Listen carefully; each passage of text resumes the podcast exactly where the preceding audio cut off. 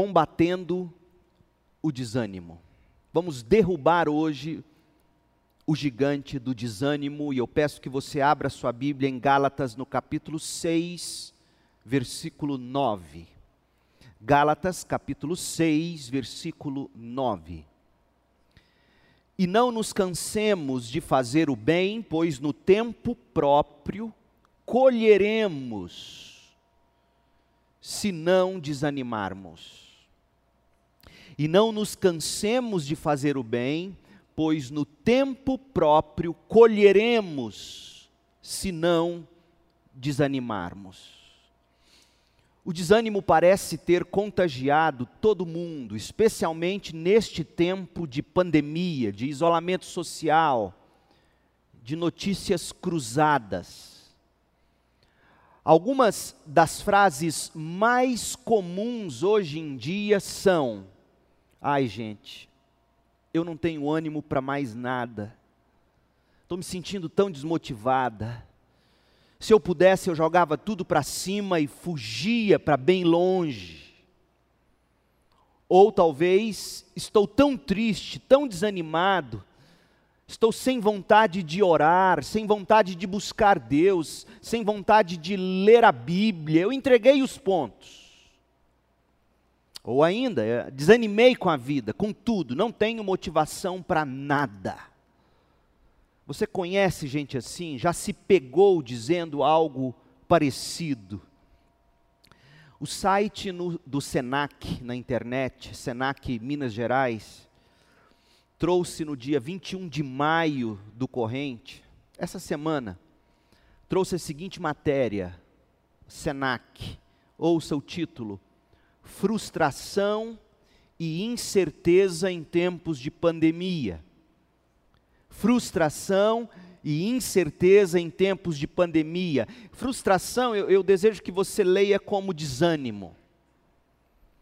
Desânimo e incerteza em tempos de pandemia. Como lidar com planos cancelados ou adiados?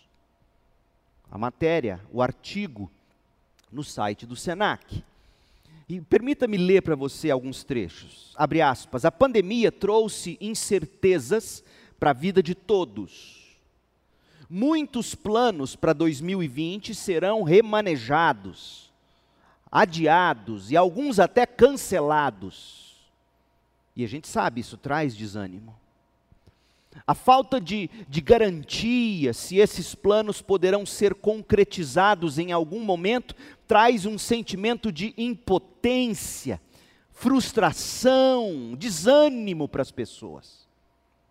Segundo a professora de MBA do SENAC, Érica Narras, iniciamos o ano com expectativas positivas na economia e esperança de melhorias para todos. No entanto, algo inesperado, avassalador, alterou a rota mundial. E ela diz, abre aspas, lidar com essa mudança, essa mudança que, que a pandemia nos impôs, lidar com essa mudança requer, e aí ela prescreve o que se deve ter. Requer aceitação, requer disciplina, requer adaptabilidade, requer flexibilização, o que geralmente ou consequentemente gera alguns sentimentos, pois todo novo hábito traz o desconforto, a insegurança, resume a professora. Gente, o desânimo é uma experiência comum a todo ser humano, especialmente em tempos como estes em que estamos vivendo, quando tudo teve que ser alterado, sem sabermos se tudo voltará ao normal. O desânimo é uma experiência comum e piora nos dias em que vivemos. O que é o desânimo? O que é estar desanimado? A palavra já diz bem, desanimado. Em português, esse prefixo des, des, significa que aquele ou, ou aquilo que está sendo descrito perdeu a qualidade que o restante da palavra pretende designar. Então, desanimado é o mesmo que não mais animado.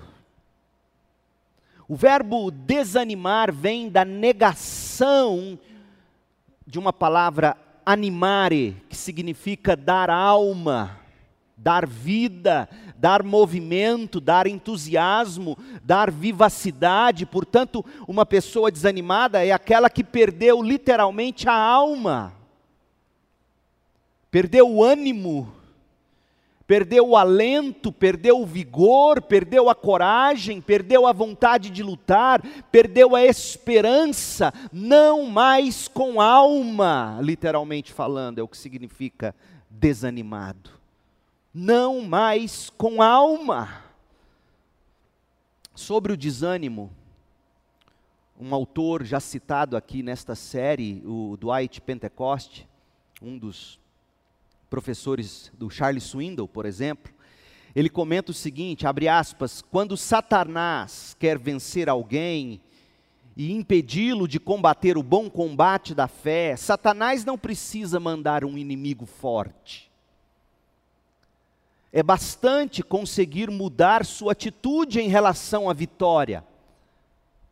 Pois quando um homem está convencido de que a vitória está fora de seu alcance, ele já está derrotado.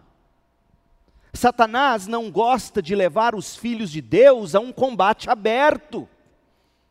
Satanás prefere impedir os filhos de Deus de entrar no campo de luta. E como ele o faz? Desanimando os filhos de Deus antes mesmo de eles começarem. Na luta pela fé, temos que enfrentar todos os dias a batalha contra o desânimo, porque desanimados sequer entramos no campo de batalha. Fecha aspas.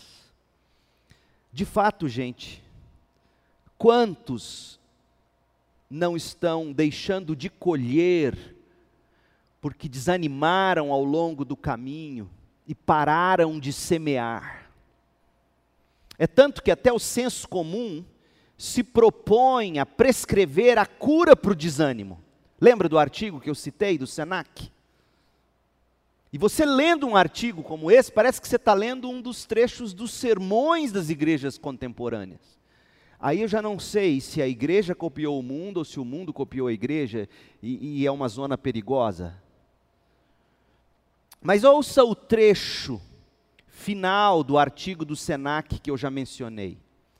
E perceba como algum tipo de, veja, duas coisas essencialmente o autor do artigo propõe para você vencer a frustração nesses tempos de pandemia, para você vencer o desânimo nesses tempos de pandemia. Duas coisas em essência ele prescreve, sem dizer explicitamente, mas um bom leitor compreende ele propõe conhecimento e ele propõe fé. Porque será sempre assim.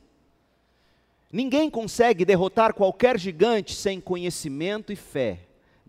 No caso bíblico, conhecimento de Deus, o povo que conhece o seu Deus se torna forte, diz Daniel, o profeta, e fé, fé nas promessas de Deus. Mas ouça o artigo.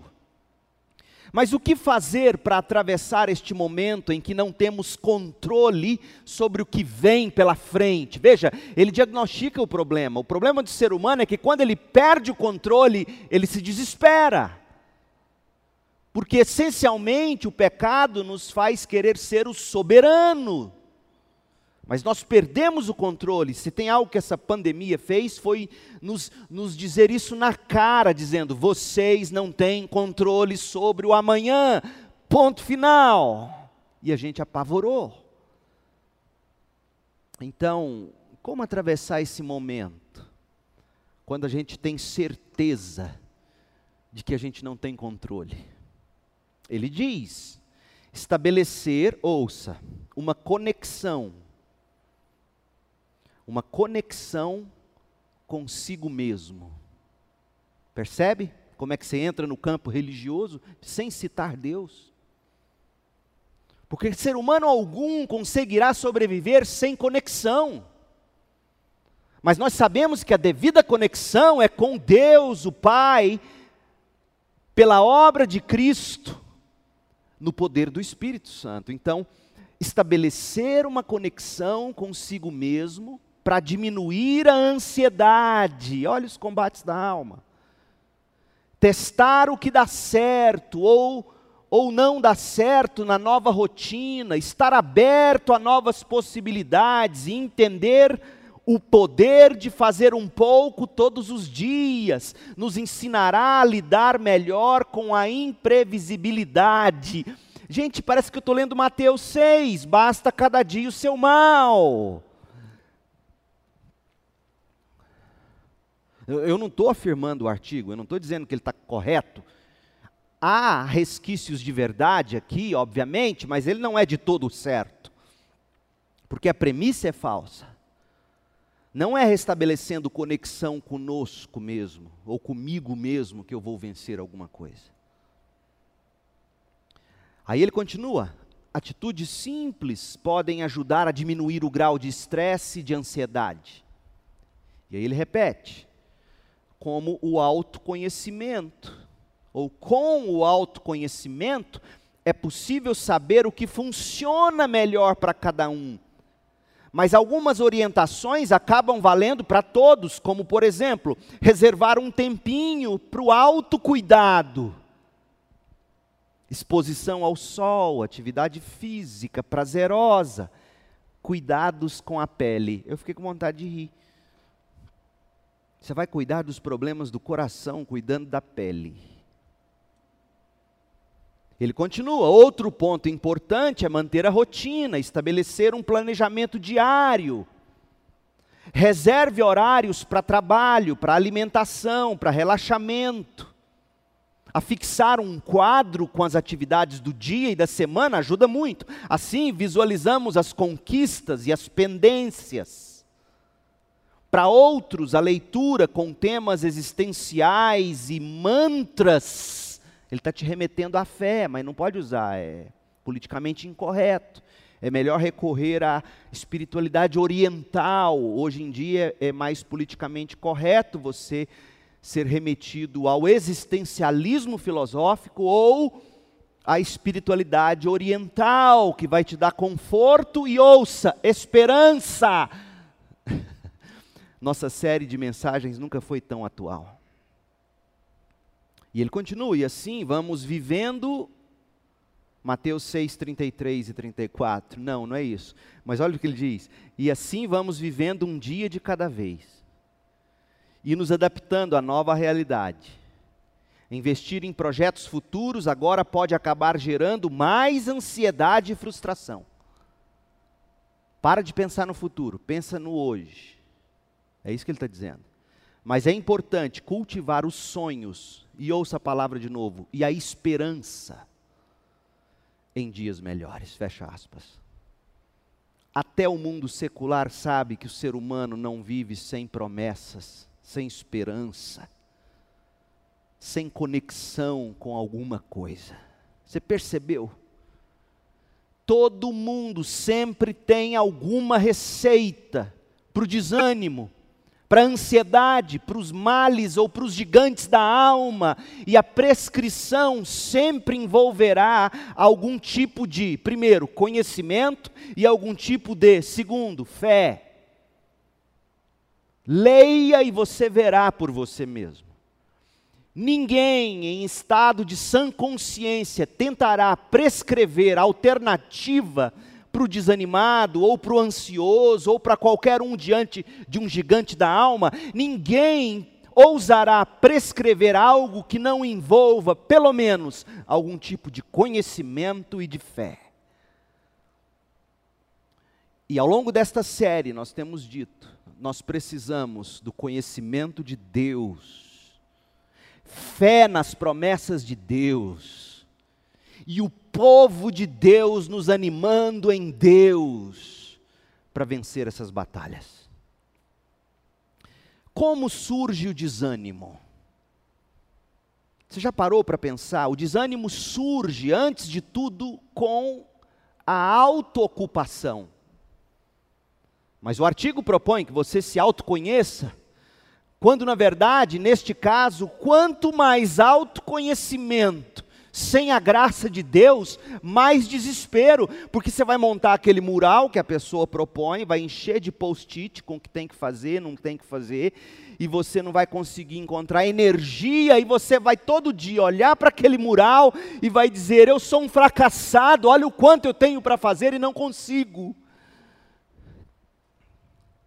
Não é o autoconhecimento per si pelo contrário, a autoocupação ou a ocupação consigo mesmo é a maior fonte de desânimo e de todos os gigantes da alma. Uma pessoa se desanima porque ela fixa seus olhos em si mesma. E ela não gosta do que ela vê, e algumas vezes com razão. E ela faz todas as avaliações em termos de seus próprios recursos, e ela vê que ela não tem recursos suficientes. Ela avalia as coisas através das suas próprias expectativas, suas próprias forças, seu, seu próprio ponto de vista, seus próprios sonhos, seus próprios anseios, e ela não consegue. Dwight Pentecoste escreveu assim, abre aspas, a pessoa encara todas as situações de acordo com a influência ou a pressão que essas situações têm sobre ela. E estando inteiramente ocupada consigo mesma, com seus anseios, com seus pontos de vista, com suas avaliações, com suas expectativas, com seus sonhos, com seus recursos, essa pessoa ocupada consigo mesma sente-se facilmente desanimada. Por quê? Porque sabe que não é suficiente em si mesma para solucionar qualquer situação. Se é verdade que aquele que crê tudo pode através de Cristo que o fortalece, é verdade também que o Filho de Deus, por si mesmo, nós no caso, não pode, e tão logo esteja mais ocupado com Jesus Cristo, mais se ocupe consigo mesmo, em vez de se ocupar mais com Jesus Cristo, ele mais se ocupa consigo mesmo, ele passa a ser presa fácil do desânimo. Fecha aspas. Quanta sabedoria! E isso ele escreveu lá pelas décadas de 50 do século 20. Imagina se ele estivesse vivo hoje, vendo, vendo tanto o evangelho da autoajuda, da autoestima, da autoconsciência, evangelho que nos remete para nós mesmos, é desesperador. Quanto mais ocupados com Cristo e menos ocupados conosco mesmo, mais alma, mais ânimo, mais desejo de viver. Há na Bíblia um punhado de exemplos de homens e de mulheres de fé que foram acossados pelo desânimo. Três deles, em especial, cativa a minha atenção quando eu leio a Bíblia. Porque num determinado momento, o estado de desânimo deles era tão grande que a única solução que eles enxergaram foi a própria morte. Veja, você que porventura esteja desanimado e não considera mais qualquer possibilidade senão a morte, Moisés passou por isso, Elias passou por isso, Jonas, o profeta, passou por isso. Veja comigo, Moisés, desanimado, Moisés desabafou diante de Deus, dizendo: gente, se até Moisés sentiu isso, eu posso sentir, eu, seu pastor, você pode sentir. E é humano sentir isso. E nós veremos por que e quando sentir isso acontece. Números capítulo 11, versículo 15, Moisés diz a Deus, Moisés diz a Deus, se é, e preste atenção nos pronomes, tá? Porque lembra, nós estamos tentando argumentar o seguinte, Dwight Pentecoste nos apontou que o desânimo, o problema do desânimo, é você concentrar demais em si mesmo. E aí Moisés, desanimado, e preste atenção nos pronomes, em Números 11 e 15, se é assim, Deus, que vais me tratar, mata-me agora mesmo. Se te agradas de mim, não me deixes ver a minha própria ruína. Me, mim, minha, me, mim, minha. Ele prefere morrer. Me mate agora, Deus, porque eu não quero ver a minha ruína. Meu Deus. Elias. Elias também, estando desanimado, entregou os pontos. Veja, veja que a fonte do desânimo de Moisés era ele voltar os olhos para ele mesmo, ele não podia ver a ruína dele diante dos homens. E todas as vezes que eu e você chamamos a atenção da vida para nós, para o temor do homem, nós nos destruímos e Moisés esteve à beira do precipício. Deus, eu prefiro que o Senhor me mate. Eu não tenho coragem de me suicidar, mas se o Senhor me matar, virá em boa hora, porque eu não quero ver a minha ruína. Me, minha, meu. Elias. Elias também, desanimado, entregou os pontos. Primeiro livro dos Reis, capítulo 19, verso 4. Primeiro Reis 19, 4. Elias entrou no deserto, caminhando um dia. Veja, o momento em que a gente está vivendo é de deserto. Então, nós também entramos no deserto. E nossa caminhada tem durado bem mais do que um dia. Mas, se me permitem uma alegoria, uma tipologia, mas eu volto rapidamente, eu não, eu não, sou, não vou devagar tanto. Mas quando nós pensamos da perspectiva da eternidade, esse deserto que nós estamos atravessando, ele não passa de um dia, é curto. Mas para quem o atravessa é longo demais. E a gente sabe disso. Elias entrou no deserto caminhando um dia. Chegou a pé de Giesta Sentou-se debaixo dele e orou, pedindo a morte. Chegou a um pé, perdão, não é que chegou a pé, chegou debaixo de um pé de giesta, uma árvore frondosa qualquer, se sentou debaixo daquele pé de árvore e orou, pedindo a morte. Orou pedindo a morte. Ele vira para Deus e diz: Já tive o bastante, Senhor, tira minha vida. Não sou melhor do que os meus antepassados. Depois se deitou debaixo da árvore e dormiu, na esperança de acordar morto. Seria mais ou menos como aquele que, em desespero, se enche de comprimidos e deita, aguardando a morte. Desânimo. Jonas Jonas se desanimou tanto com a atitude de Deus de salvar os ninivitas, que e, e, quando Deus também retira de Jonas o conforto pessoal dele, que Jonas exclamou, Jonas 4, verso 8.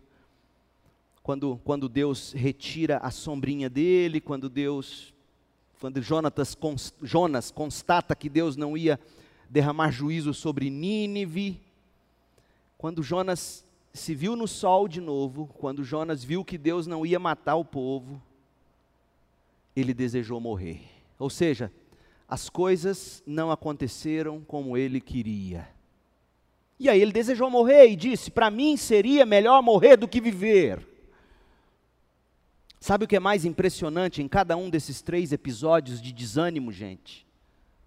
Moisés, Elias, Jonas, todos eles profetas de Deus, se desanimaram porque tiraram os olhos de Deus, dos propósitos de Deus, da história da redenção de Deus e colocaram os olhos em si mesmos.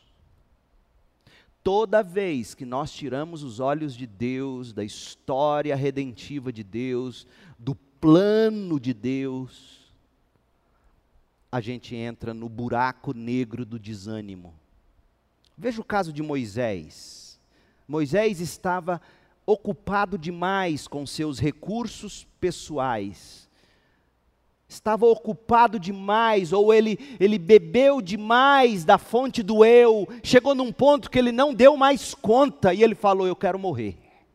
Eu não quero ver a minha ruína diante dos homens. Você duvida disso? Leia comigo Números 11, 14. Olha como ele se sentia.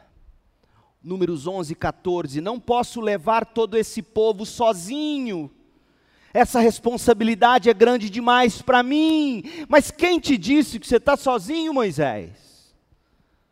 Quem te disse que Deus, quando te enviou para libertar o povo do Egito, quem te disse que você faria isso na força do seu braço, Moisés?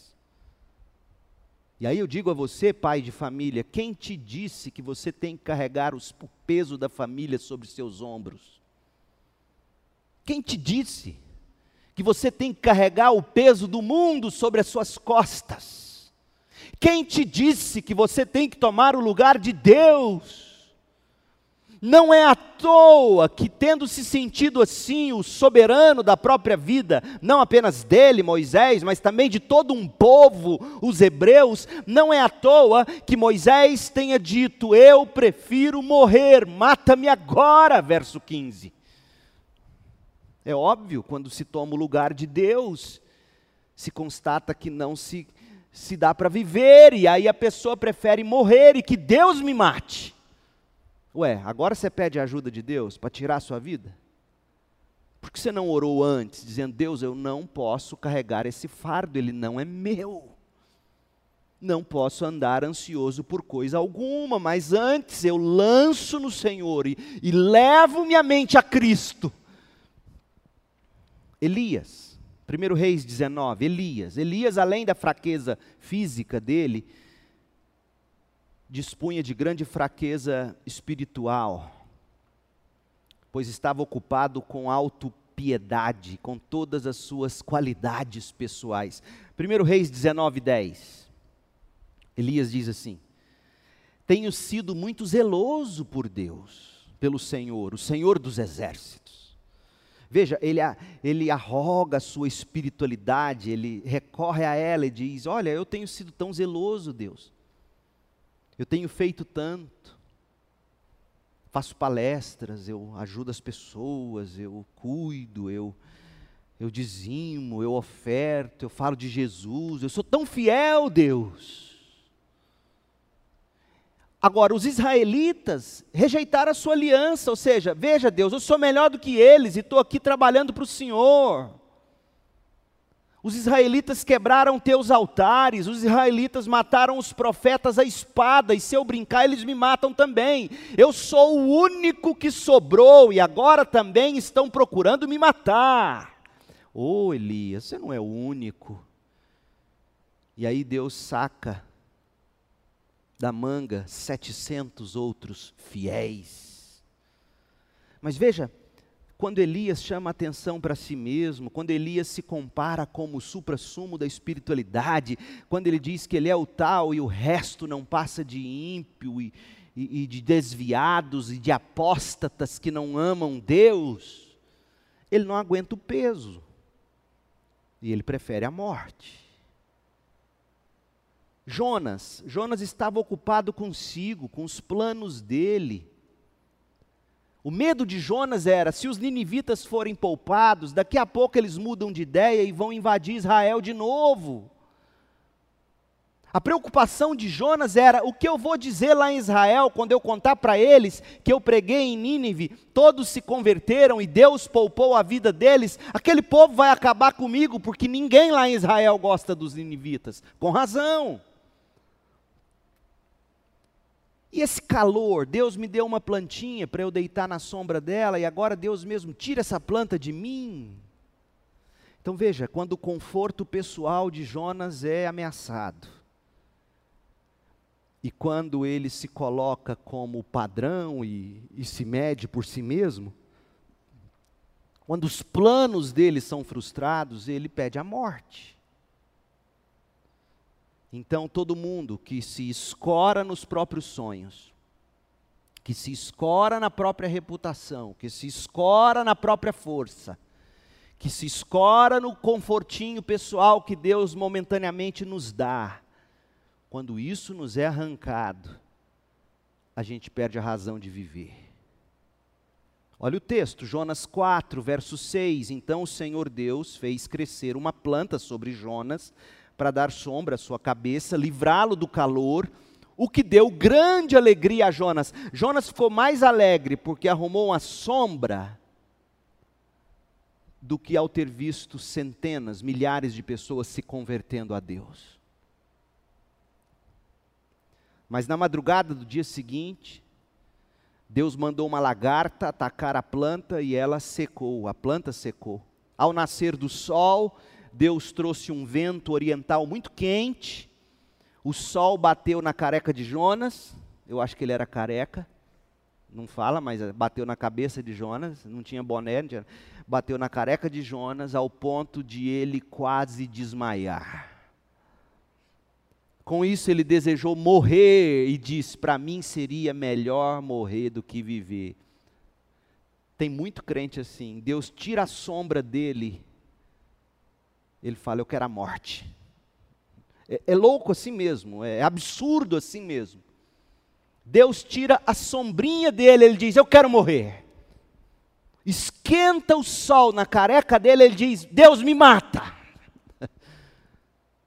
sempre que os nossos olhos, sempre que o nosso foco, sempre que a nossa atenção se volta para nós mesmos, nossos anseios, nossos pontos de vista, nossas avaliações pessoais, nossas expectativas, nossas forças, nossos recursos, nossa reputação, sempre que nós nos voltamos para nós mesmos, não é de admirar que nós acabemos vencidos pelo desânimo, pela frustração, Alguns, depois de muito tentar, se desanimam.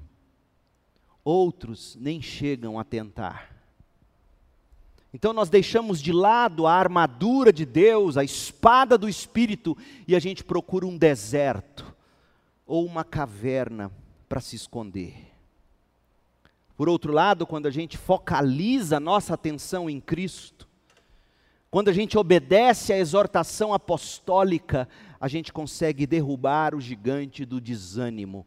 Abra em Hebreus 12, verso 1 a 3 e leia comigo. Hebreus 12.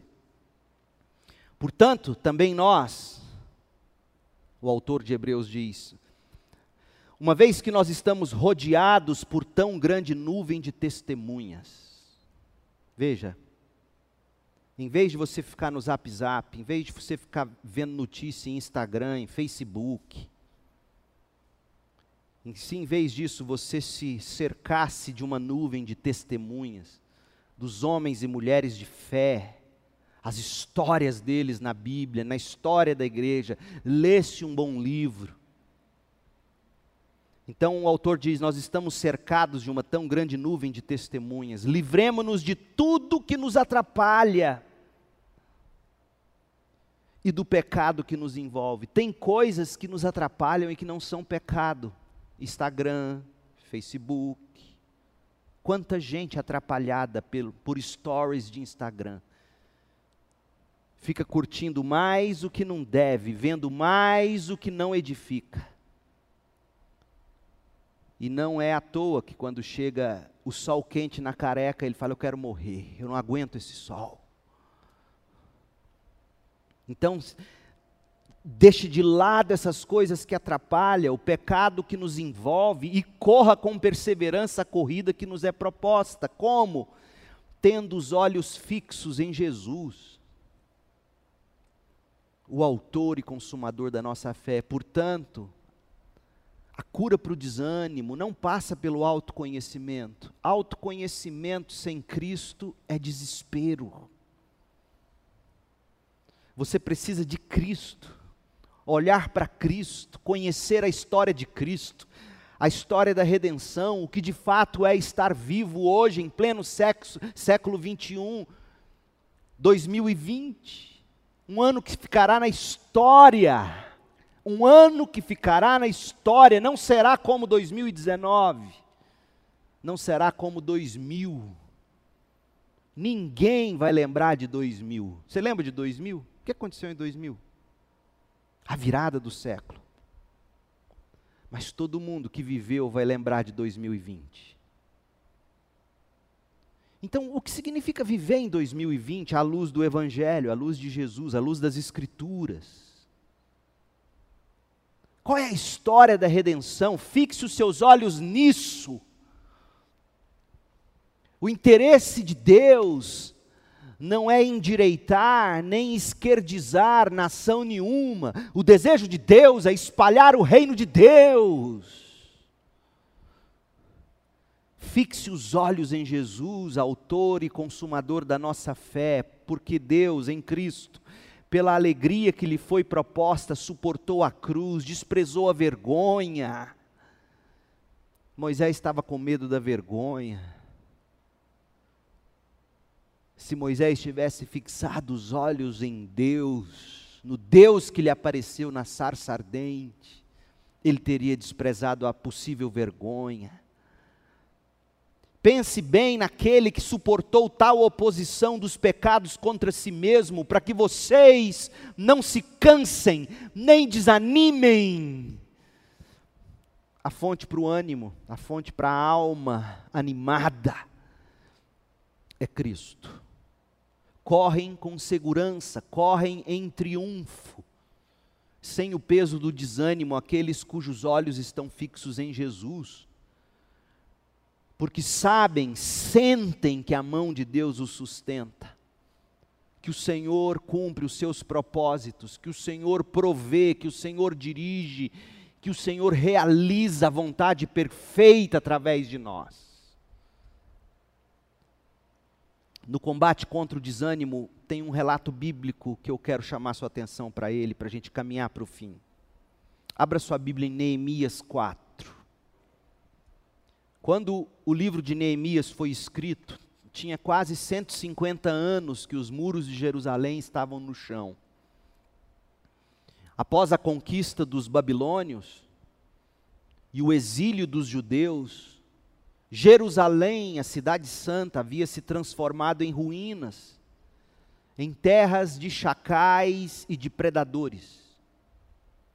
E aí Deus, 142 anos mais tarde, depois dos babilônios escravizarem Jerusalém, destruir a cidade, Deus levanta Neemias. E Neemias iria liderar a terceira remessa de judeus saídos do cativeiro babilônico de volta para Israel. E quando Neemias chega a Jerusalém, uma das primeiras coisas que ele fez foi recomeçar ou iniciar a reconstrução dos muros da cidade. Ai, como ele e o povo estavam animados. Se você quer saber qual é a importância de um muro para uma cidade naqueles tempos, assista a série O Império Otomano na Netflix. E você vai ver a importância de muros para uma cidade. E Neemias sabia que para ele manter aquele povo, para ele contribuir para a reconstrução da cidade, eles tinham que ter os muros que os protegeriam dos de fora. Ai, como ele e o povo começaram cheios de alma, animados. Neemias 4, verso 6. No meio tempo, fomos reconstruindo o muro, até que em toda a sua extensão, chegamos à metade da sua altura, pois o povo estava totalmente animado, dedicado ao trabalho. Ânimo para trabalhar. O povo tinha ânimo para trabalhar. O problema é que pouco a pouco, tijolo a tijolo, o ânimo deles estava sendo drenado, porque é assim na vida. A gente anima e começa.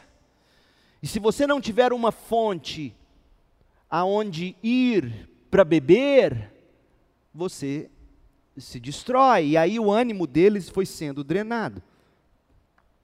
Até que daquele grande de, estado de ânimo eles se viram totalmente desanimados, desalmados. Olha o verso 10, Neemias 4:10. Enquanto isso, Enquanto isso, o que? Entre meio às oposições que foram se seguindo, Sambalate, Tobias, outros homens, diz os versos 7, 8 e 9. Enquanto eles trabalhavam e enquanto eles sofriam com tantos ataques vindos de fora, o povo de Judá começou a dizer: os trabalhadores já não têm mais forças e ainda há muito entulho. Por nós mesmos não conseguiremos reconstruir o muro, e os nossos inimigos diziam: antes que descubram qualquer coisa ou nos vejam, estaremos bem ali no meio deles, vamos matá-los e acabar com o trabalho deles. Esse texto mostra para nós quais são os agentes do desânimo. Qual é a fórmula do desânimo? Em primeiro lugar, fadiga fadiga, cansaço. Olha o texto, verso 10: os trabalhadores já não têm mais forças. Fadiga física, cansaço é um dos grandes agentes do desânimo.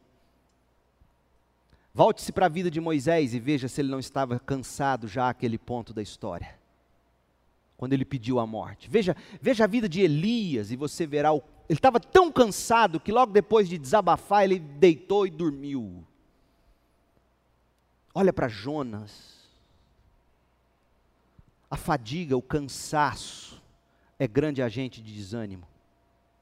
Eu me lembro lendo a biografia de Martin Lloyd Jones, um dos meus grandes heróis, e inclusive um, um, para, um parêntese aqui, conta-se que ele estava pregando na capela de Westminster durante a Segunda Guerra Mundial e os nazistas bombardeando Londres e o culto acontecendo. Eles pintavam as janelas de preto para que não vissem a luz porque seriam alvos fáceis para os bombardeios aéreos alemães.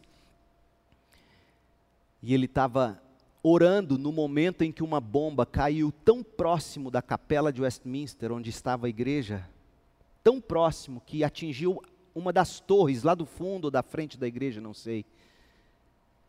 E enquanto caía a torre, Lloyd Jones orando, continuou a oração e não parou.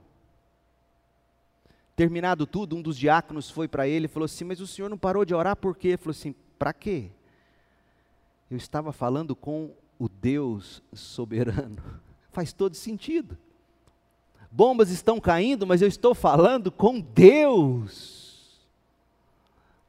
Um homem desse não desanima. Os muros de Jerusalém precisavam ser reconstruídos para protegê-los dos ataques inimigos. E aí Lloyd Jones, Lloyd Jones chegou num momento da história em que ele estava desanimado, cansado. Pensou em desistir. Perdão, a história é o contrário. Ele recebe no gabinete dele um pastor clamando de desânimo, de depressão e, e cansaço e queria desistir do ministério. E Lloyd Jones virou para esse pastor e falou assim: Não tome nenhuma decisão agora. Lloyd Jones era médico, cardiologista, dos bons considerado um dos melhores homens a fazer diagnóstico médico na época. Abandonou a medicina para ser pastor. E aí conta que esse pastor que procura ele, conta a história, ele falou assim: "Olha, você não vai tomar nenhuma decisão agora, eu vou te dar um conselho. Se você não quiser ouvir como médico, me ouça como pastor e seu mentor. Tire 30 dias de férias. Descanse desplugue-se de tudo, vai ler sua Bíblia e orar. Depois de 30 dias você volta aqui, descansado, e a gente segue com a conversa, tá bom? Tá bom. E assim o pastor fez. 30 dias depois ele volta. Como é que você está? E aí o Lloyd Jones ouve ele dizer: Eu estou bem. Aqueles 30 dias fizeram um milagre na minha vida. Pois bem, o cansaço é fonte de desânimo. Tanta gente vivendo um frenesi, tanta gente se esquece de que a nossa vida não é uma corrida de 100 metros rasos. Tanta gente tenta correr a vida como Usain Bolt. Depois de 100 metros rasos estão prostrados. A vida é uma longa maratona e eu ouvia o nosso querido pastor Vanderlei José Álvares pastor emérito da primeira igreja batista em Goiânia. Ouvi isso, eu era novinho na fé. E ele falava assim: todo pastor tem que trabalhar com reserva, tem que ter energia, tem que ter ânimo estocado. Isso vale para todo crente. Depois daquilo eu fiquei observando pastores, colegas que chegavam esbaforido no púlpito, suando, ah, ah, barrigudo assim, né? Eu falei, meu Deus do céu, me livre disso. E, e aquele cansaço, aquele negócio, eu lembrando do velhinho Vanderlei dizendo, na época ele não era velhinho, né? Mas ele dizendo: todo pastor tem que trabalhar com reserva, tem que estar com sono em dia, tem que estar com a saúde em dia, tem que estar com o físico em dia. E ele era assim, ele tinha os momentos de descanso dele. Quem conviveu mais na intimidade dele, do pastor Vanderlei, sabe que o que ele adorava, o grande defeito do pastor Vanderlei, ele tem um grande pecado, é torcedor do Goiás. E ele deitava com radinho de pilha e descansava ouvindo o rádio. Eu ouvindo sobre Goiás, eu ia entrar em pânico, mas fazer o quê? Ele, ele gosta. Mas fadiga, a fadiga faz você desanimar. Olhe para Moisés, olhe para Elias, olhe para Jonas, olhe para a sua vida. Sem sono, privação de sono sem a dieta correta de alimentação, de exercício físico. Nós não somos espíritos desincorporados. Então, em primeiro lugar, a fadiga. O texto é claro: os trabalhadores já não têm mais forças, forças físicas. Chega num ponto que as forças acabam, só Deus não dorme. E aqui você precisa aprender, em primeiro lugar, você tem que arrumar um jeito de organizar um tempo para você descansar. É, eu fico triste porque eu vejo, por exemplo, pastores, pastores que se gabam de nunca ter tirado férias. Isso não é motivo de orgulho. Isso é motivo para orgulho, isso é pecado. Pastor descansa, gente descansa, ser humano descansa, só anjo não descansa. Não sei, acho que não. Só Deus não descansa. Nós descansamos. Chega num ponto que as forças acabam. Aquele povo foi construindo o muro até a metade. Até a metade eles deram conta. Depois da metade precisava dormir. Segundo lugar, frustração. Frustração fruto de expectativas. O que, que eles imaginaram? Eles imaginaram assim: nós vamos dar tudo o que tem para dar. E logo, logo está pronto. Só que eles chegaram na metade do negócio, acabou as forças, e eles olharam ao redor, olha o texto, Neemias 4,10. O que, que eles viram? Ainda tem muito entulho. Porque é isso que vai acontecendo na proporção em que nossas forças vão se acabando, veja você, na proporção em que as nossas forças vão se acabando, aumenta a nossa curiosidade para o que ainda temos por fazer. Porque você quer acabar logo, a expectativa é acabar logo, e aí você, cansado, fala: Poxa, não vou conseguir até o fim, falta quanto? Aí você olha, falta quanto? Vê um monte de entulho. Aí você esquece de olhar para o que já foi feito e celebrar com isso poxa, olha, já chegamos à metade, estamos cansados, vamos quietar, vamos dormir, amanhã Deus nos dará força. Mas não é assim. Terceiro lugar, e veja, frustração por isso, porque quero a coisa acontecendo assim, num, num piscar de olhos, num estalar de dedos. E lembra quando a gente falou que a forma de Deus agir, a regra, é espera Terceiro lugar, fracasso. Neemias 4, versículo 10, nos apresenta a fórmula do desânimo. Desânimo, é, matemático pensa assim: desânimo igual fadiga, mais frustração, mais fracasso. Desânimo igual fadiga, os trabalhadores já não têm mais forças. Mais frustração, ainda há muito entulho mais fracasso. Por nós mesmos não conseguiremos reconstruir o muro.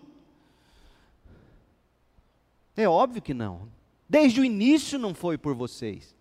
Vocês estavam presos, foi Deus quem os libertou. Ele começou a obra, ele vai terminar a obra. Fadiga é resultado da falta de descanso. Frustração é resultado da falta de contentamento, de celebração. E fracasso é resultado de pelo menos três fatores. Primeiro, você nutre autossuficiência. Eles foram na autossuficiência. Nós vamos, nós vamos conseguir, nós vamos conseguir. Mas chegou no ponto que eles disseram: não, nós não vamos conseguir. Eles descobriram, ainda bem que há tempo, que a autossuficiência não vai nos bancar até o fim, o vinho acaba, e se Jesus não estiver na festa, a gente fica na pior. Então você tem autossuficiência, é o caminho para o fracasso. Artimanhas que vêm de fora, em segundo lugar. Olha o verso 11: os inimigos diziam, os inimigos estão ali na espreita, observando que eles estão se cansando, observando que eles estão se frustrando, observando que eles estão entregando os pontos. E o verso 11 diz: Antes que descubram qualquer coisa ou nos vejam, nós entraremos bem ali no meio deles. Eles não nos verão, eles estão tão absorvidos com eles mesmos, com a autossuficiência deles que está chegando ao fim eles estão tão loucos para terminar logo o muro. Eles estão tão ansiosos para a tarefa terminar, já estão tão cansados, que nós vamos entrar no meio deles, eles não vão nos ver. Fracasso é fruto de uma vida que não vigia, que não ora, que não enxerga suas vulnerabilidades. Opa, o inimigo pode entrar por aqui, o diabo pode. Eu estou dando lugar para o diabo aqui na minha vida. Você tem que enxergar isso. Porque o diabo entra sem você ver. E ele veio para roubar, matar e destruir. E como eles agem? Olha como é que eles agem. Eles agem com astúcia. Antes que descubram qualquer coisa, eles agem em secreto antes que nos vejam. E eles almejam destruição. Nós vamos estar bem no meio deles e vamos matá-los e acabar com o trabalho deles. Nós vamos matá-los primeiro e depois nós vamos derrubar o um muro que já foi construído até a metade. Então você combate a autossuficiência com fé. E você combate essas artimanhas do diabo com discernimento e coragem. Mas tem mais, é o fracasso é resultado de ouvir as pessoas que estão afastadas de Deus. Olha o verso 12, esse texto é muito interessante. Os, os, judeus que moravam perto deles, perto de quem? Perto dos samaritanos. Veja, existia um grupo de judeu que trabalhava no muro, que vivia numa condição perigosa. Eles viviam muito próximos dos samaritanos que estavam contra a reconstrução do muro. E esse é o perigo de muitos de nós, é viver muito próximo de incrédulos. Não é que Deus nos tira do mundo, não é que você não se relaciona com incrédulos, longe disso. Mas quanto mais dentro e no meio deles, mais vulneráveis. Por quê? Porque a gente corre o risco de ouvir mais eles do que Deus. E eles são repetitivos. Olha o que diz o texto: os judeus que moravam perto dos samaritanos, dez vezes no dia nos preveniram. Dez vezes dizendo a mesma coisa. Para onde quer que vocês virarem, saibam que seremos atacados de todos os lados. O segredo do fracasso é nutrir autossuficiência, é temer as artimanhas, não observá-las e, quando enxergá-las, ceder a elas, é ouvir aqueles que estão afastados do coração de Deus, que estão vivendo na fronteira da fé. Vou te dizer uma coisa: não é porque a pessoa está na igreja, é membro de igreja, que ela anda com Deus. Cuidado com quem diz ser membro de igreja e vive na fronteira da fé. Porque houve mais samaritano do que Deus. E era o que os judeus que começaram animados, mas agora estavam paralisados pelo desânimo, era isso que eles estavam fazendo. Neemias nos conta que no mesmo dia, aqueles irmãos da fronteira repetiam dez vezes o que eles viam lá nos samaritanos, ou nos seus inimigos. Para onde quer que vocês se virarem, saibam que nós seremos atacados de todos os lados. Eu vejo, eu vejo ali o movimento deles. Ô oh, meu povo, por viverem muito próximos deles, eles ouviam mais a eles do que a Deus. Por viverem muito próximos deles, eles temiam mais a eles do que a Deus por viverem muito próximos deles, eles agiam como servos deles e não de Deus. E agindo dessa forma, eles estavam suscitando fracasso, provocando desânimo e causando danos ao andamento da obra. Portanto, lembre-se de que o sentimento de fracasso que leva ao desânimo surge quando você nutre autossuficiência, não vigia para as artimanhas, e quando as enxerga, teme, ou, ou melhor, não age para enfrentá-las, e quando você ouve os que estão afastados do coração de Deus. Para terminar, como é que você combate o desânimo? Nós vimos a fórmula do desânimo: desânimo é igual fadiga mais frustração mais fracasso. Em primeiro lugar, para combater o desânimo, você tem que aprender a orar com fé. Orar com fé. Olha o texto, Neemias 4, verso 1. Quando Sambalate soube que estávamos reconstruindo o muro, ficou furioso, ridicularizou os judeus. E na presença de seus compatriotas e dos poderosos de Samaria, disse: O que aqueles frágeis judeus estão fazendo? Será que vão restaurar o seu muro? Irão oferecer sacrifícios? Irão terminar a obra num só dia? Veja, Sambalate percebeu o entusiasmo deles. Será que vão conseguir ressuscitar pedras de construção daqueles montes de entulhos e de pedras queimadas? Tobias, o amonita que estava ao seu lado, completou: Pois que construam Basta que uma raposa suba no muro para que esse muro de pedras desabe. E veja o verso 4. Diante de todas essas ameaças e críticas e ridicularizações, olha o que Neemias faz: Ouve-nos, ó Deus, pois estamos sendo desprezados. Neemias era um homem de oração. Combate-se o desânimo quando você vai a Deus em oração e diz: Deus, as forças estão acabando. Deus, eu até te confesso, até aqui eu vim na força do braço, eu não consigo.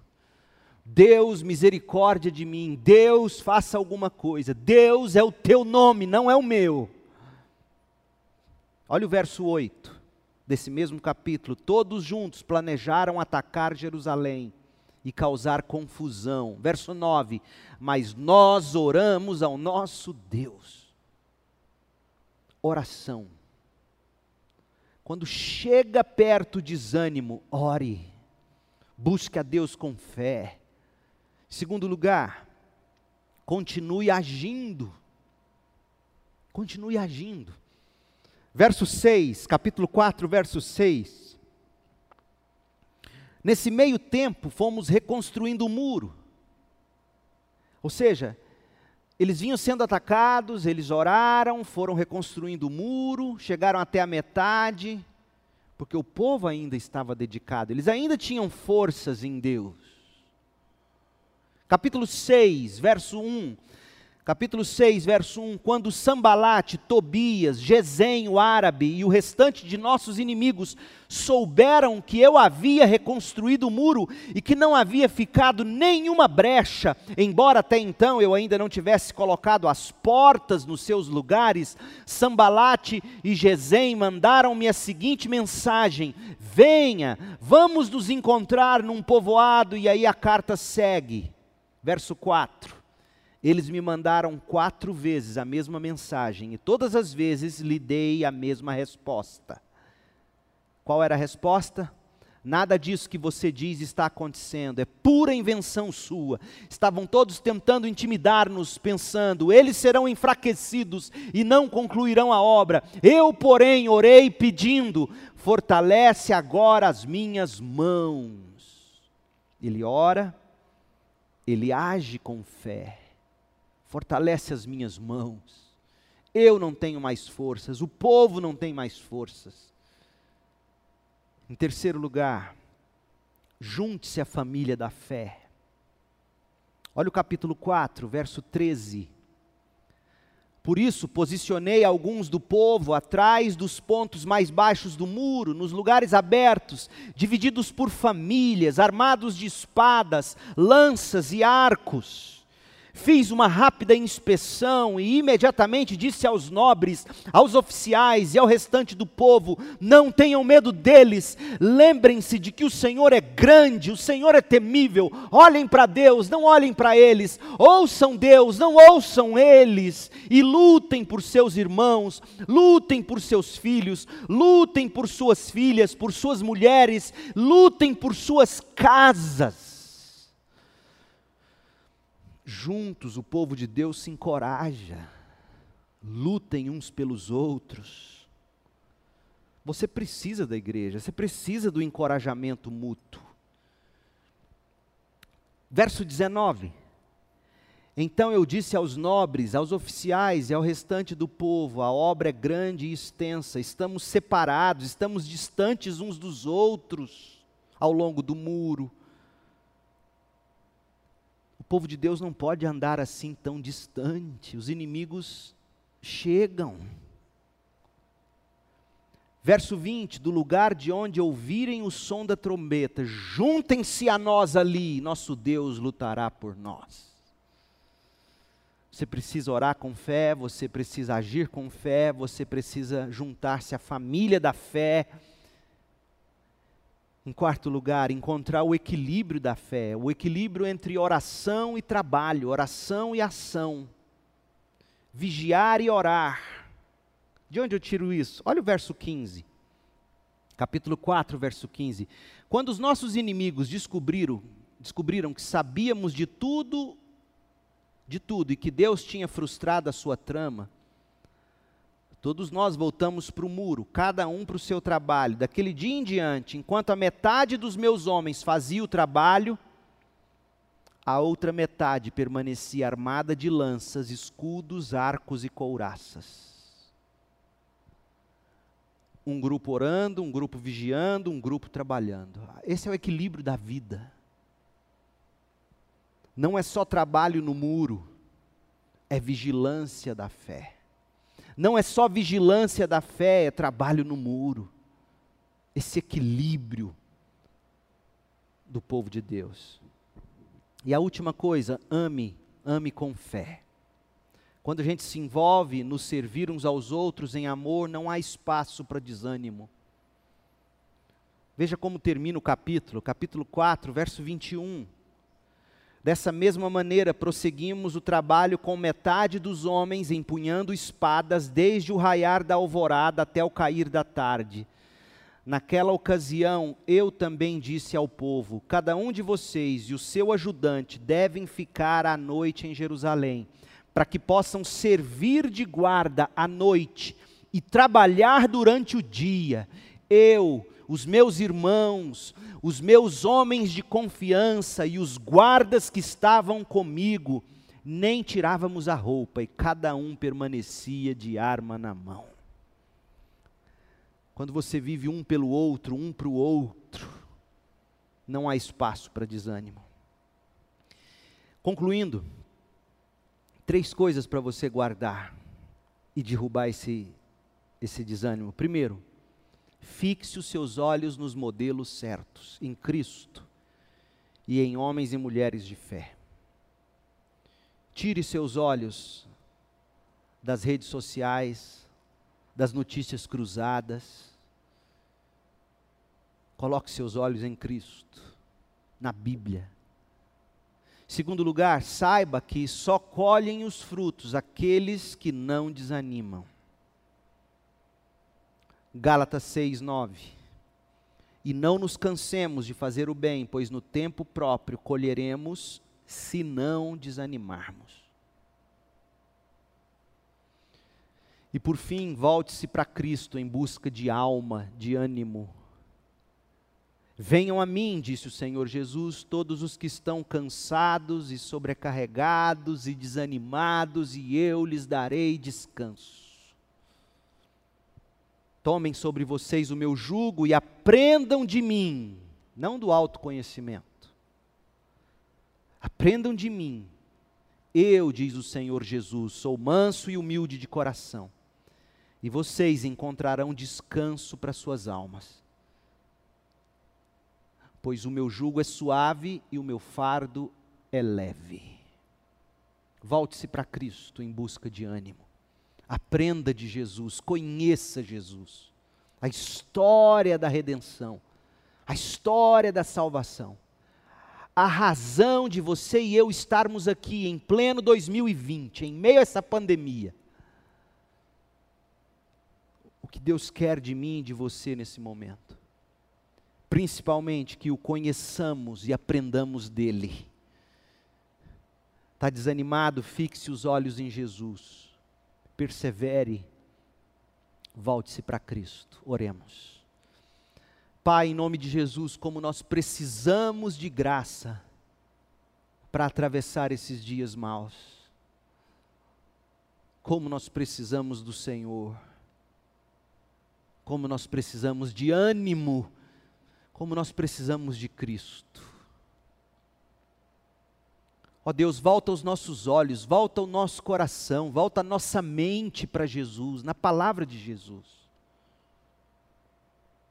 Ajuda-nos a ler a Bíblia pelo que ela é, pelo que ela ensina sobre, sobre a história da nossa redenção.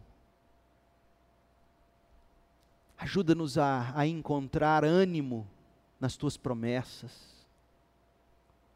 Ajuda-nos a a encontrar tempo para descanso do corpo. Ajuda-nos a encontrar tempo para o alimento da alma, ajuda-nos a, a acordar com disposição e vigor para o dia dos muros e do trabalho. Não nos deixe ficar ouvindo as vozes de Sambalat e Tobias, as, as vozes do desespero. Ó Deus, livra o nosso coração do desânimo. Fortaleça-nos com fé, esperança, amor. Ajuda-nos a tirar os olhos de nós mesmos, das circunstâncias e fixá-los em Cristo, o Autor e o Consumador da nossa fé. Ó Deus, nós oramos em nome de Jesus. Amém.